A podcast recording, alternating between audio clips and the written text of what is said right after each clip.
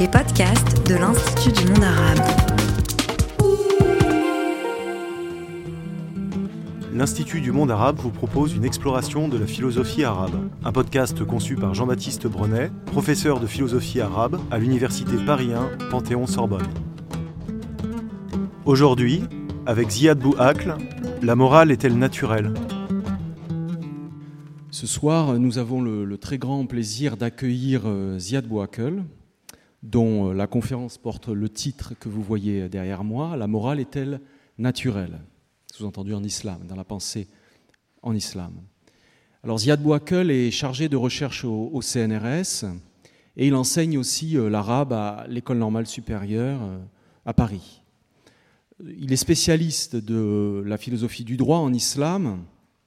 Il a notamment édité, traduit et commenté la première œuvre juridique de Averroès, qui était, comme on sait, cadi, grand juge.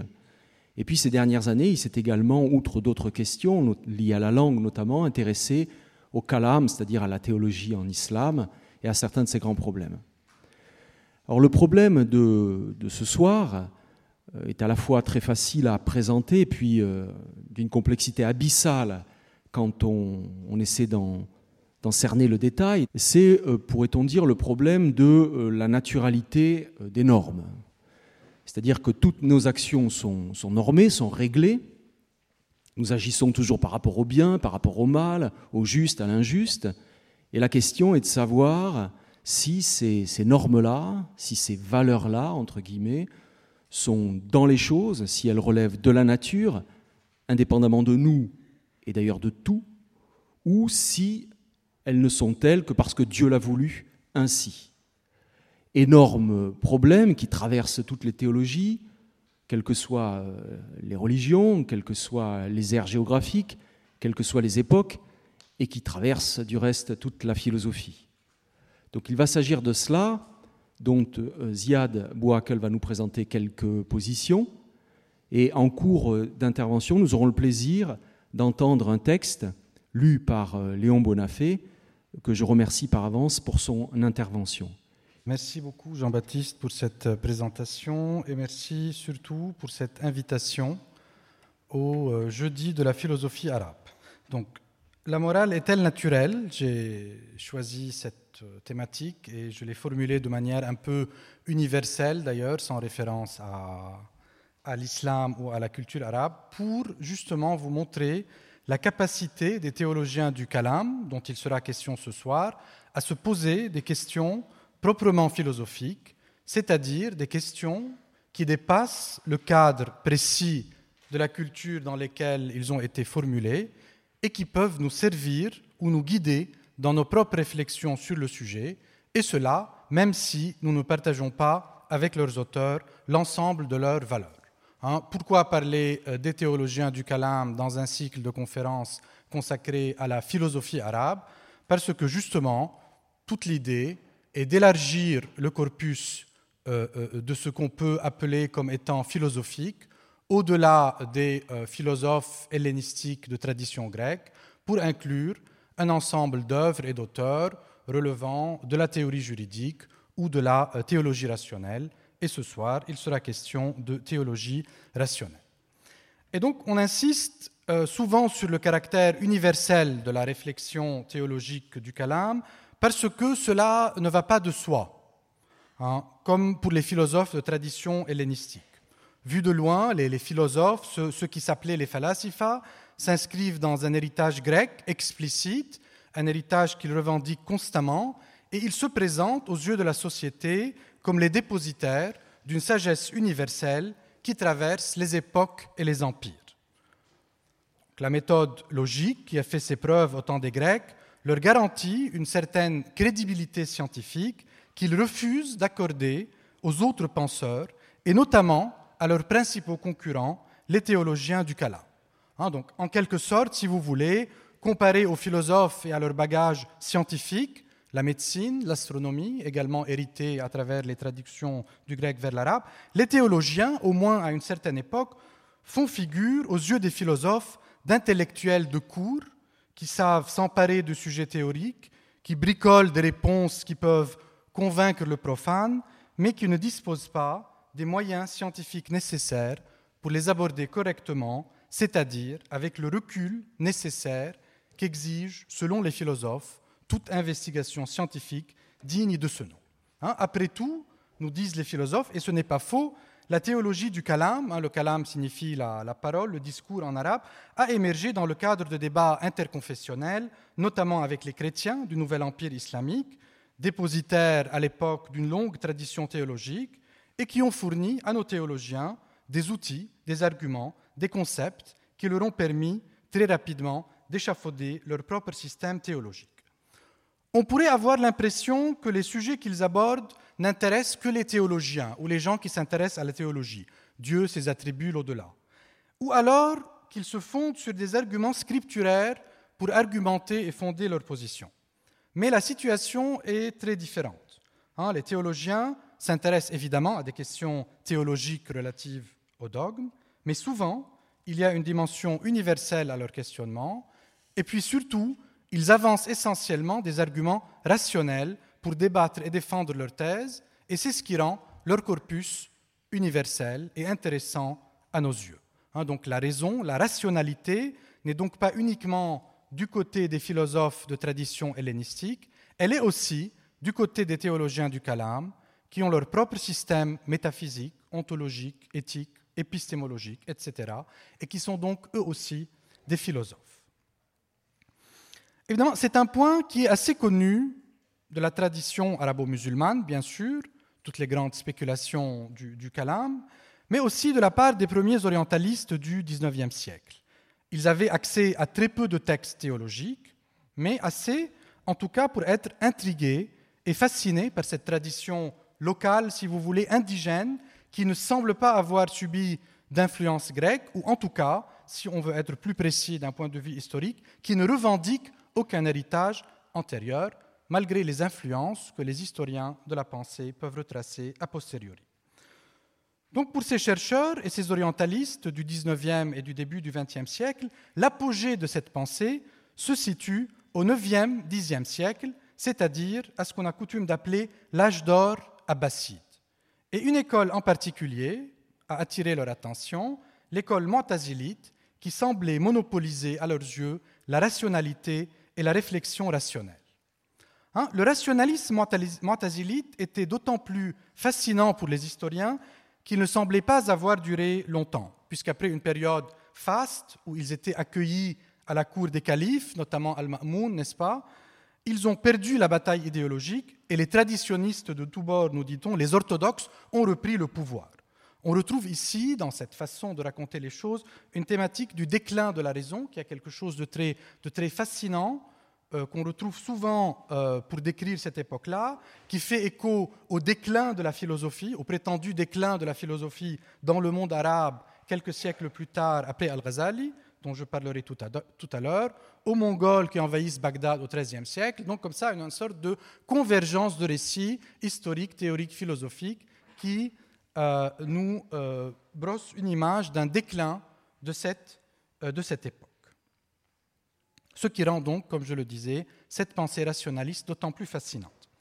Un des points les plus fascinants du montazilisme, qui leur a valu l'appellation de rationaliste, est justement la question de la naturalité de la morale dont je vais parler ce soir, c'est-à-dire comme l'a euh, bien présenté Jean-Baptiste, est-ce que le bien et le mal sont des valeurs objectives, existant en soi, dans la nature, dans les actes, ou bien dépendent-ils de conventions humaines, ou bien du discours divin?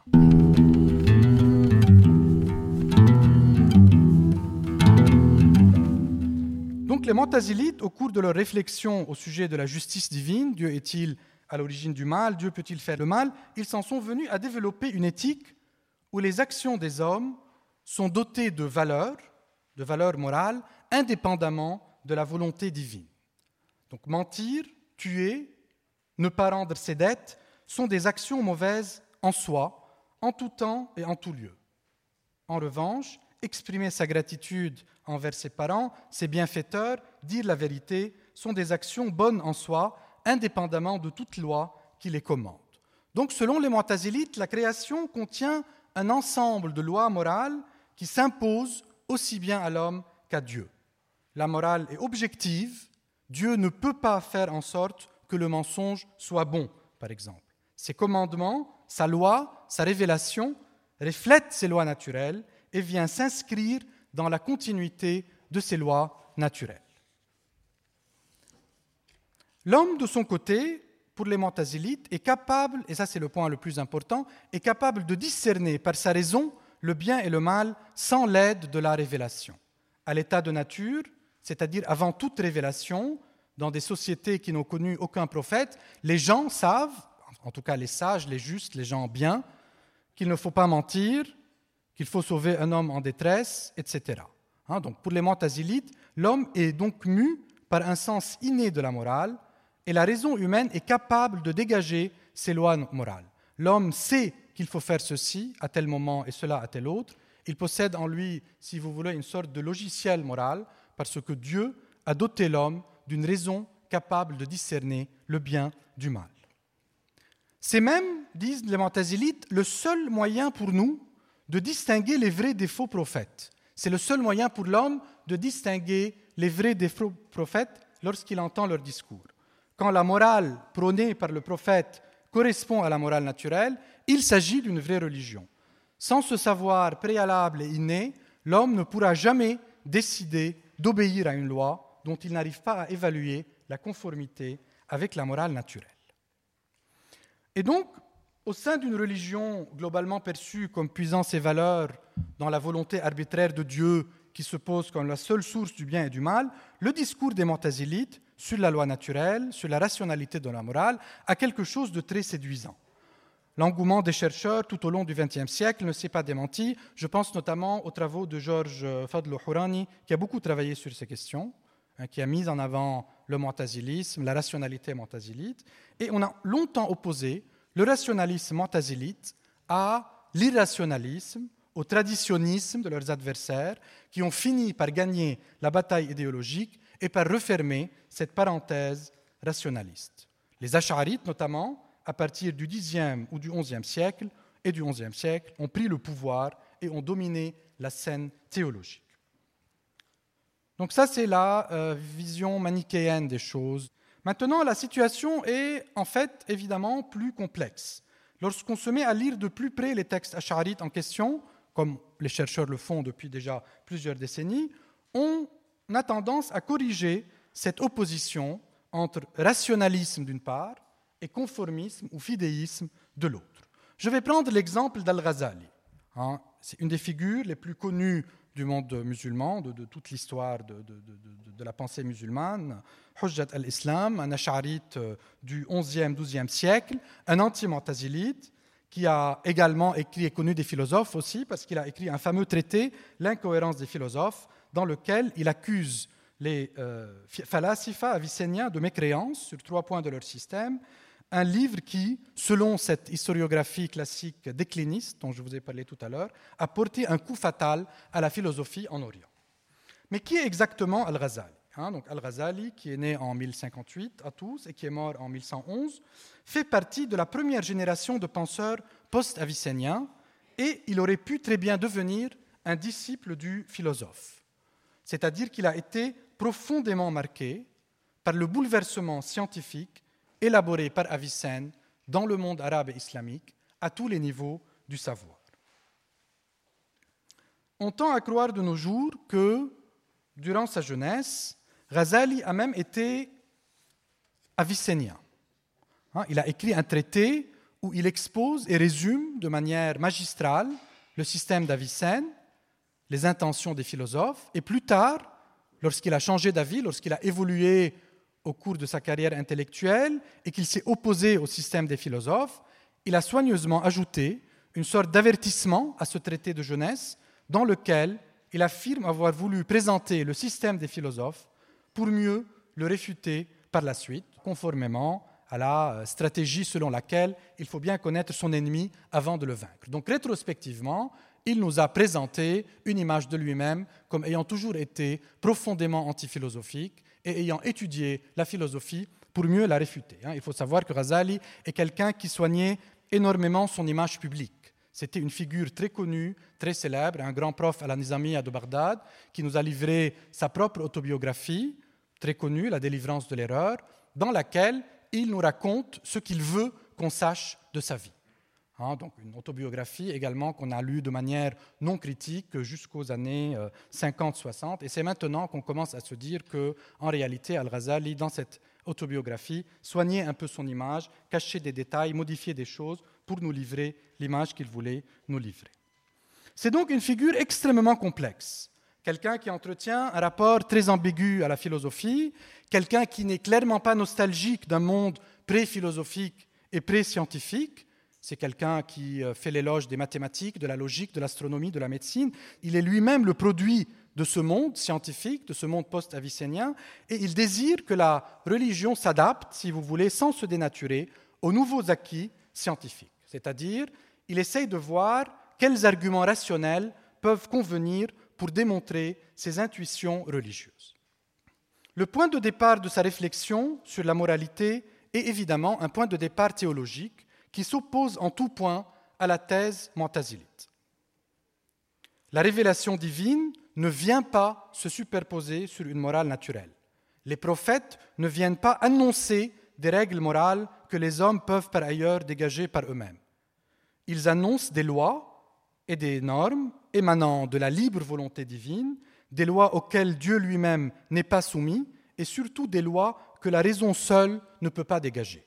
Sinon, quelque part, leur discours serait superflu, le discours des prophètes serait superflu et un peu redondant avec les conclusions de la raison.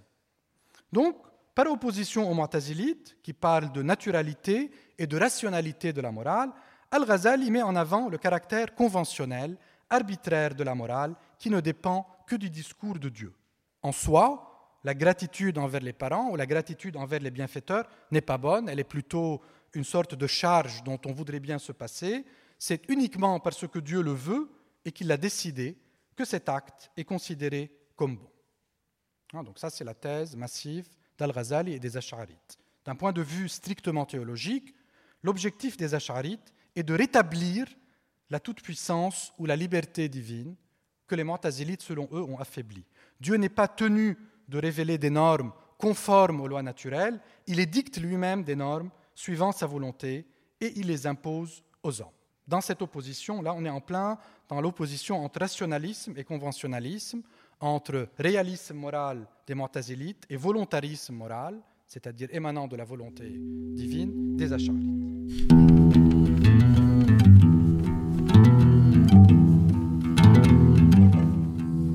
Mais maintenant, qu'en est-il de l'homme à l'état de nature, c'est-à-dire avant la révélation?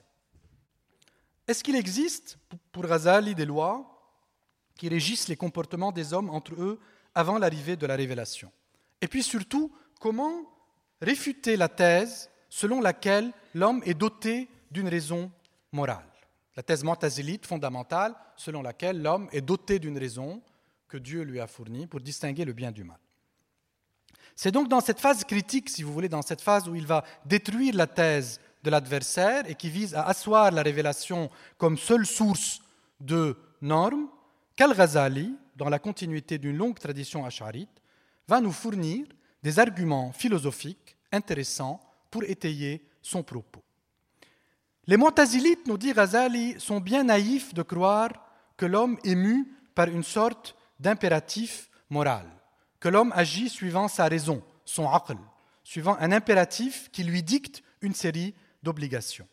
Les Mu'tazilites, nous dit-il, ne font en partie que projeter à l'état de nature ce qui n'est au final que le produit de la civilisation, c'est-à-dire des lois révélées qu'ils ont intériorisées.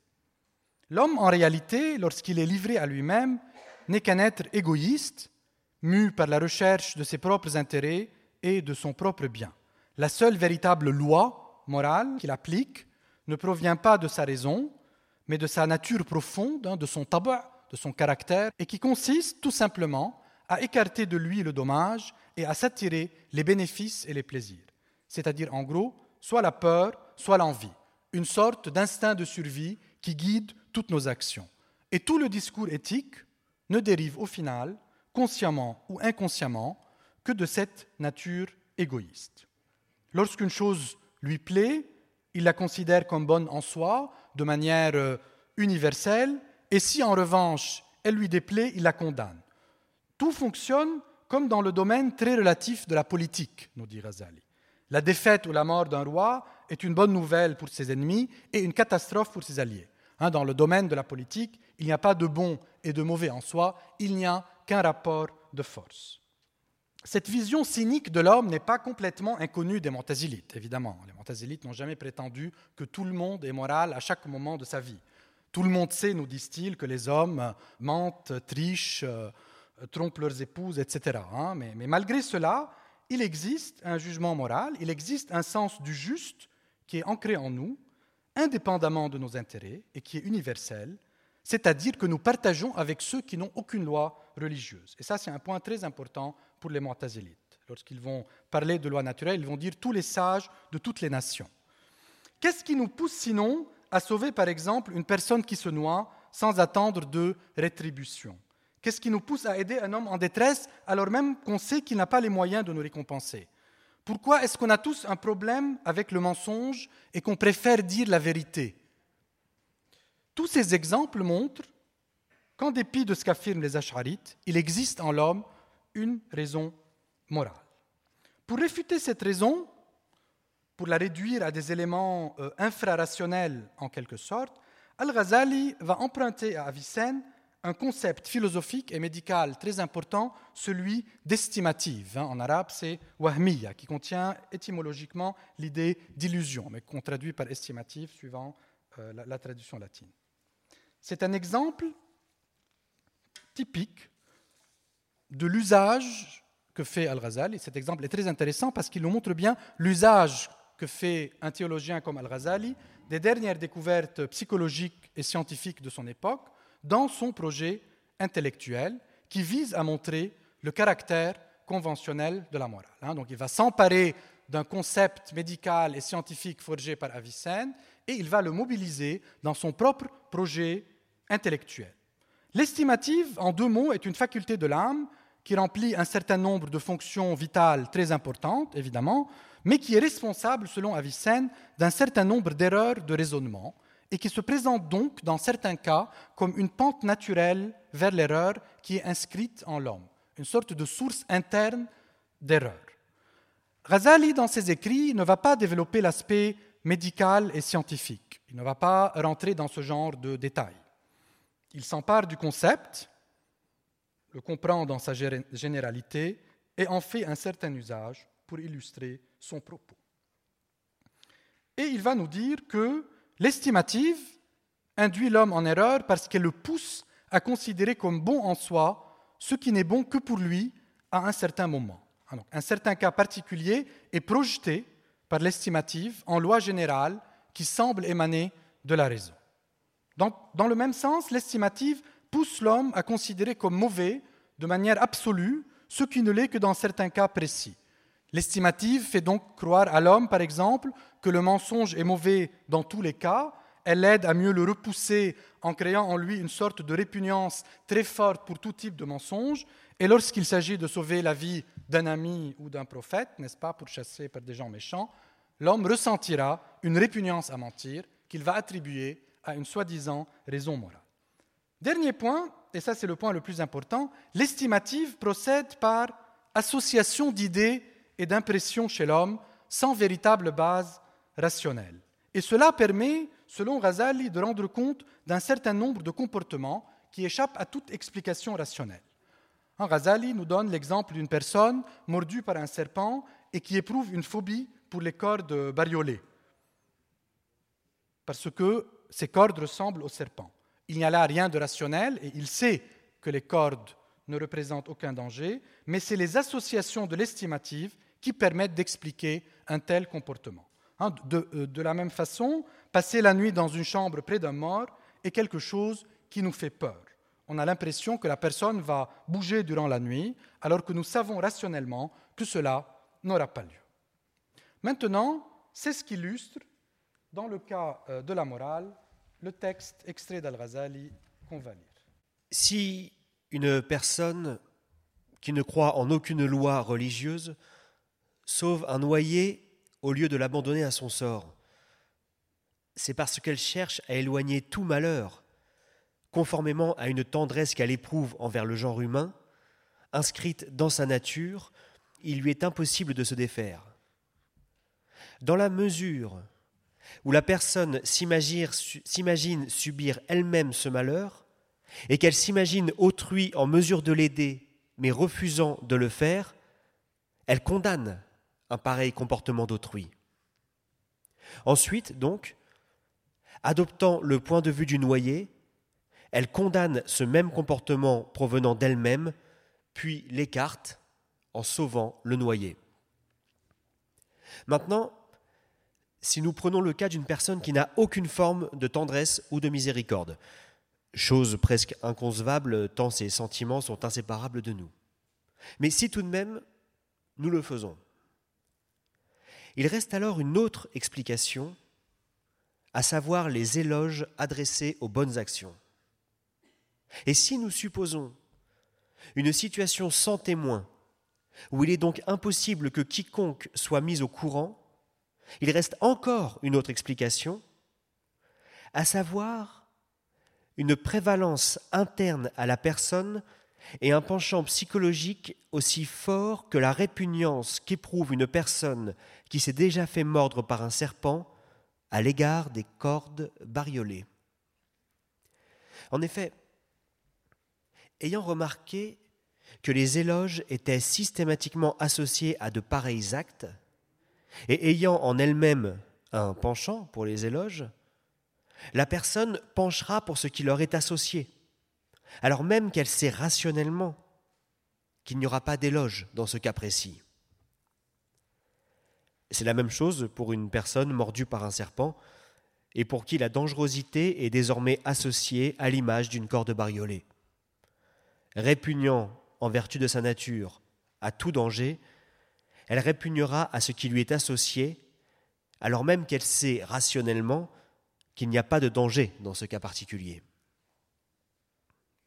De même, toujours en vertu de cette nature, à force de fréquenter la personne aimée dans un certain endroit, on finit par ressentir une différence entre les murs de cet endroit-là et tout autre endroit. Comme le dit le poète, je passe et je repasse à la maison de Leïla. J'embrasse ce mur et ce mur. Ce n'est pas l'amour de la maison qui tourmente mon cœur, mais l'amour de celle qui l'a habité. C'est une dimension fondamentale de la culture arabe qu'on a tendance à complètement oublier lorsqu'on fait de la philosophie. Et puis surtout, ce n'est pas un hasard si Razali illustre euh, ce point très particulier de l'estimative et, du fonctionnement profond des rouages de l'homme en recourant à la poésie, puisque, comme vous le savez, la poésie permet euh, d'énoncer des, vérités universelles euh, sur l'âme humaine et sur la complexité de l'âme humaine que les traités de logique en général ne peuvent pas, ne peuvent pas saisir. Un autre vers de Ibn Rumi parle de la nostalgie qu'on éprouve à l'égard de, nos patries de naissance et, dit que cette nostalgie est en réalité une nostalgie pour notre propre jeunesse. Et donc, euh, l'estimatif, selon Al-Ghazali, dans ce cas, permet d'associer euh, la jeunesse et la patrie, euh, la patrie de l'enfance, ou, comme dans le cas du vers que vous avez écouté, l'amoureux et les lieux fréquentés par la personne aimée.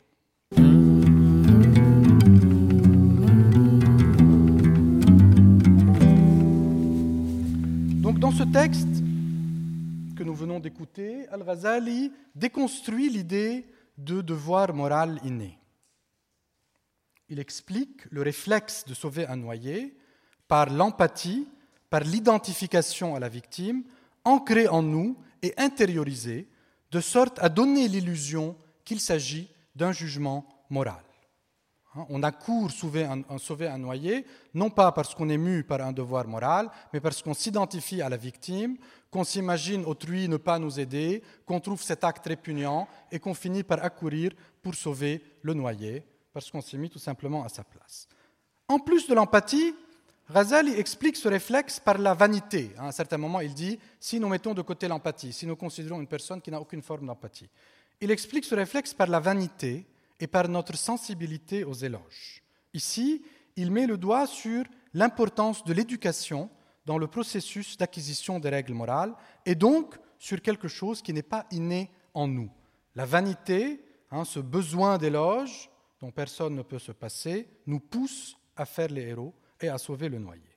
Et enfin, dernier cas de figure, et c'est là qu'intervient l'estimative, même lorsqu'il n'y a aucun éloge à tirer de la situation, même lorsqu'on est seul, sans témoin, face à cette pauvre personne en train de se noyer, vis-à-vis duquel on n'éprouve aucune forme d'empathie, l'estimative nous permet d'associer cette situation sans témoin à une autre où on recevra des éloges, et cela nous pousse à sauver le noyer. C'est-à-dire que l'estimative est responsable de ce qu'on pourrait appeler, nous, une intériorisation de la règle à laquelle nous obéissons sans besoin de récompense, avec cette illusion d'une raison morale qui nous dicte nos actes. Voyez donc Al-Ghazali, euh, dans ce texte et dans tous ces chapitres consacrés à cette question, développe une philosophie qui accorde aux émotions, aux sentiments, à cette part non cognitive, non rationnelle de l'homme, un rôle fondamental qui permet d'expliquer nos actions et nos comportements et qui, pour mieux s'imposer à nous, prend la forme d'un jugement moral rationnel, se déguise en jugement moral rationnel.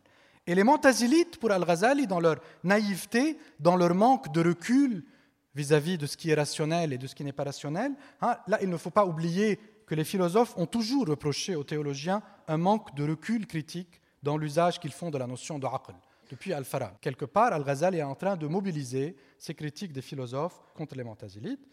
Donc, dans leur naïveté, dans leur manque de recul, croient trouver dans ce comportement une nature morale universelle. À ce aql, à cette raison, Ghazali oppose, comme nous l'avons vu, le taba', hein, le caractère, la nature profonde, la disposition naturelle, auquel il accorde une place fondamentale. Pour récapituler, on a rationalisme éthique d'une part, volontarisme divin de l'autre.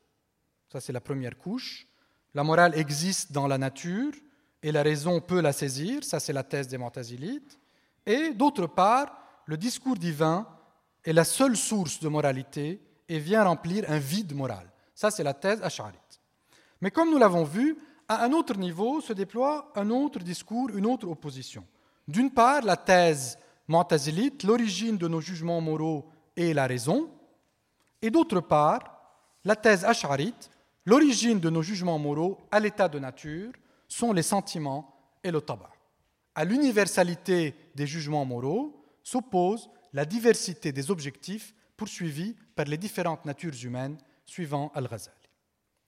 On pourrait se demander où cela débouche-t-il, où cela, à quoi cela nous mène finalement, une fois qu'on passe de l'état de nature à la révélation. Hein. Dans le cas des Montazélites, les choses sont claires.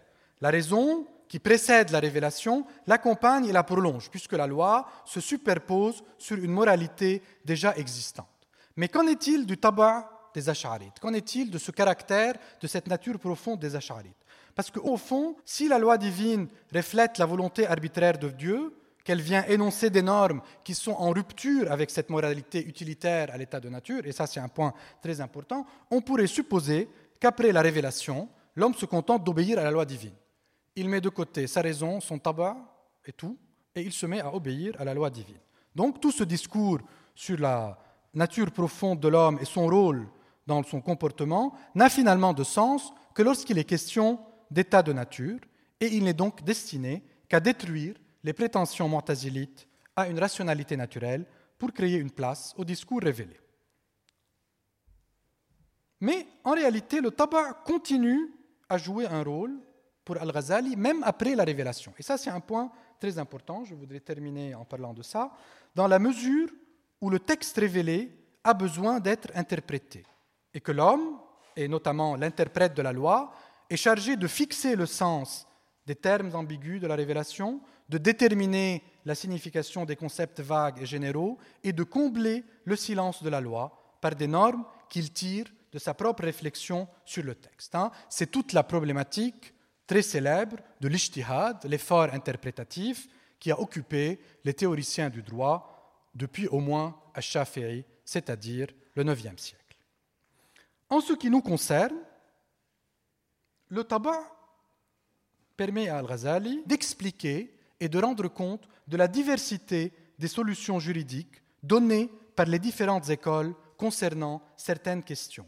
Pourquoi est-ce que Ashaf et Abu Hanifa, deux des plus célèbres juristes de l'islam, divergent concernant telle ou telle question? Pourquoi est-ce que les juristes nous fournissent des réponses différentes dans leurs interprétations des versets ambigus ou obscurs?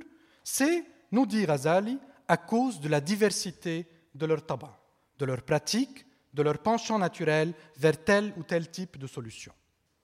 Donc, lorsqu'il sera question d'ijtihad, lorsqu'il sera question de révélation et d'interprétation de la loi révélée, Ghazali reprend le même discours qu'il développe dans la section où il critique les Montazilites, mais cette fois-ci, il le fait pour fournir une explication des divergences légitimes au sein de la loi révélée. Pour conclure, l'anthropologie ghazalienne, dominée par cette nature profonde, par ce tabac, critique vis-à-vis du rôle de la raison en ce qui concerne la morale ou ce qu'on peut appeler la raison pratique, et non, encore une fois, en ce qui concerne les sciences, la médecine, les maths, la logique ou l'astronomie, auxquelles il souscrit, la métaphysique moins, mais les sciences exactes, disons. Cette réflexion autour du tabac est valable à toutes les étapes de son système. Elle permet de déconstruire le rationalisme éthique des Montazilites, mais elle permet aussi de rendre compte de la divergence légitime des opinions au sein de la révélation. C'est le fruit d'une réflexion acharite qui précède Al-Ghazali de quelques siècles, mais à laquelle notre auteur fournit des arguments qui se fondent sur la psychologie d'Avicenne en tant que premier acharite post-avicénien. C'est une réflexion qui n'est pas antirationnelle, qui n'est pas traditionnaliste, et cela même si elle pose la loi révélée comme seule source de la moralité, c'est une réflexion qui remet en cause le rationalisme éthique de Montazili, jugé trop naïf, mais au nom d'une autre conception anthropologique qui place au centre de sa réflexion des éléments qui échappent à la raison. C'était un podcast de l'Institut du monde arabe. Réalisation Making Waves. Retrouvez les podcasts de l'Institut du monde arabe sur toutes les plateformes.